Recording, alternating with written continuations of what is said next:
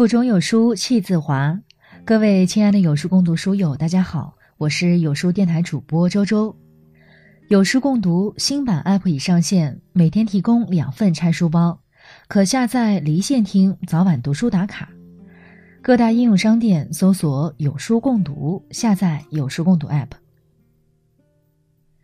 今天我们要分享的文章是来自周冲的：“不做家务的男人都是猪。”最近几天家里在装修，自然忙得头晕脑胀。文章要写，排版要排，书稿要准备，客户要互动，然后还要和各路水电木工们进行斗智斗勇，监督各种工程进度。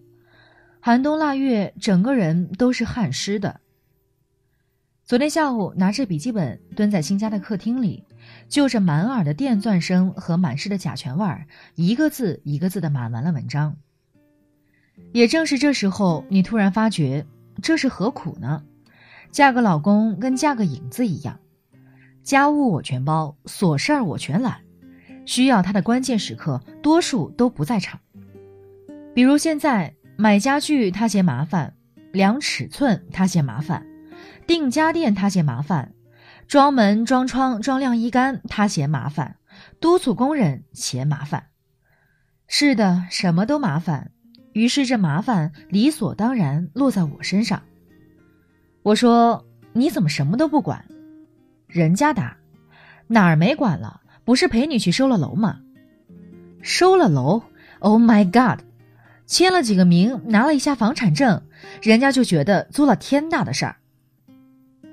当装灯的师傅和装晾衣杆的师傅同时对我说：‘我们要架子，你快去借个架子来。’”我背着电脑包上上下下的找，左左右右的问，一边跑，怒火一边就上来了。你说男人凭什么？是啊，凭什么远离锅碗瓢盆、油盐酱醋？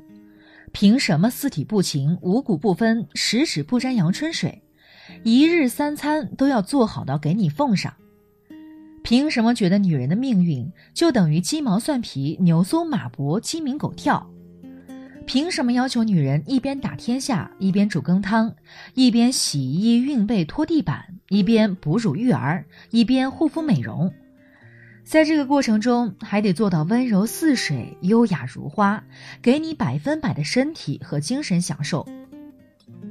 女人不是超人，也不是哪吒，她没有特异功能，也没有三头六臂，她和你一样，也会累。也会烦，也会不想干活，也会期望回到家里有人端出一碗热茶，说：“回来了，饭好了，来坐下吃饭吧。”可是中国的男人大多是大男子主义者，觉得男人做家务就娘里娘气，男人就该成为工作的巨人，家庭的巨婴，在外面叱咤风云，挥斥方遒，三过家门而不入，在家里。我就是霸主，我就是爷，手脚心脑全部萎缩，回到婴儿般的状态。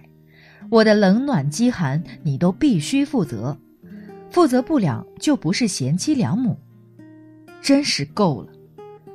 网上有一个段子，讲一个男的吹嘘：“我老婆能洗衣服、做家务、做饭、带娃、逛街，自己赚钱。”别人忍无可忍，回他。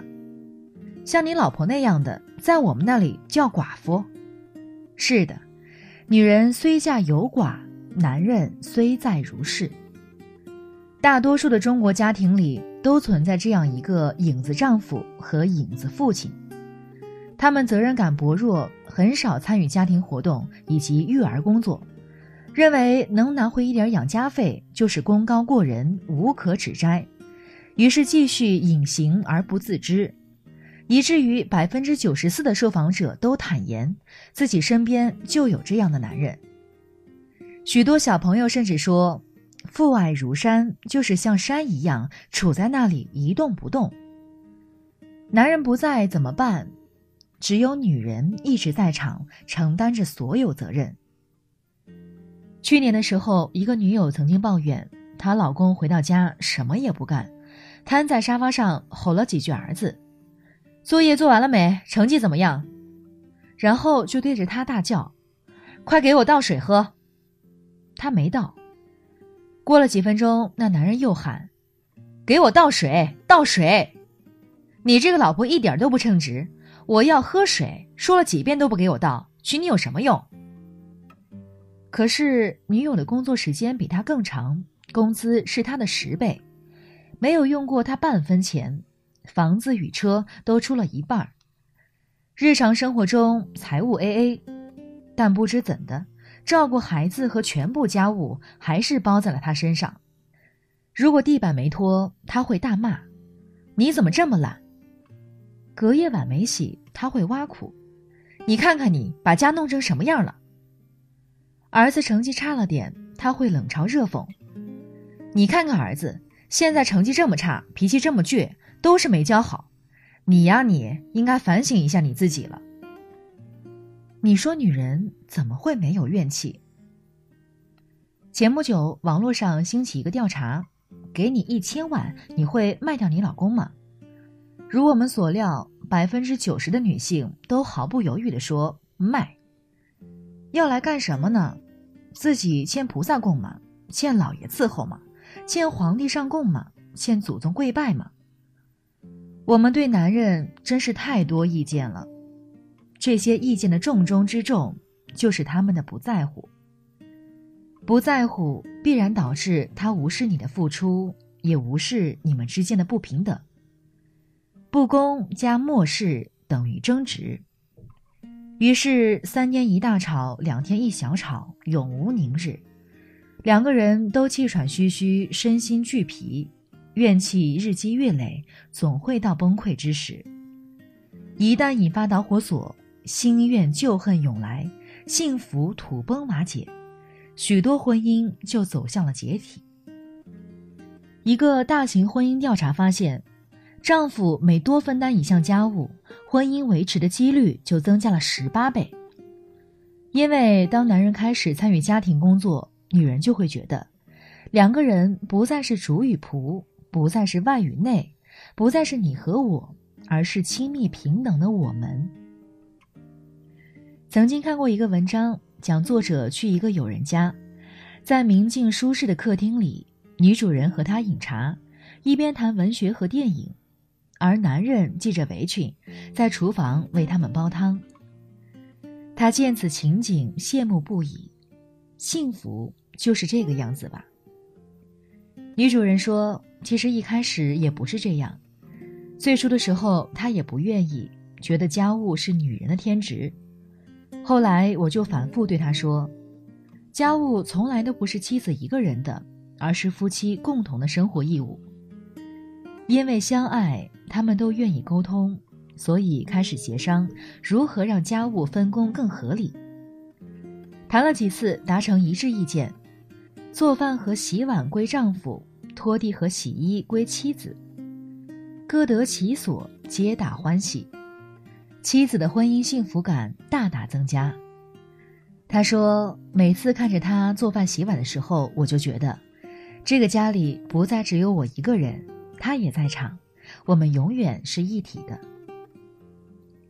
男女的责任和义务从来不是固定的，夫妻二人最好遵循双方平等、合力持家的原则，根据对方的实际情况来确定各自责任的范围。”谁挣钱，谁做饭，谁打扫，谁带孩子，谁伺候老人，分得越明白，执行的越彻底，对婚姻越有帮助，而且对家务的分配和执行越早越好。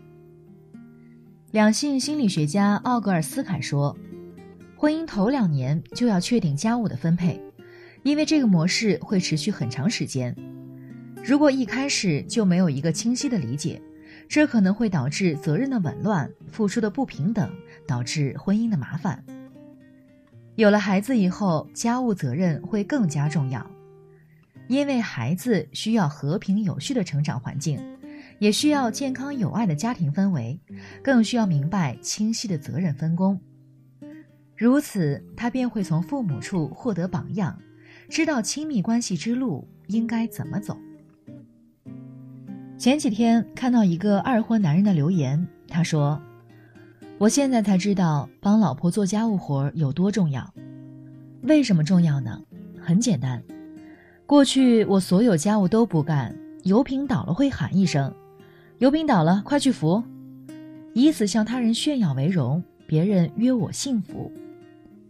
后来我离婚了，现在我第二次婚姻，老婆让我做什么都去做，不管会不会，不会就学。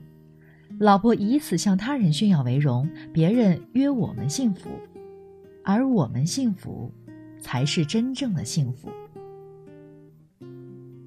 好了，那今天的文章就分享到这里了。关注有书，与七百万书友组队对抗惰性。我是周周，我在美丽的江苏丹阳给您送去问候。我们下期再见。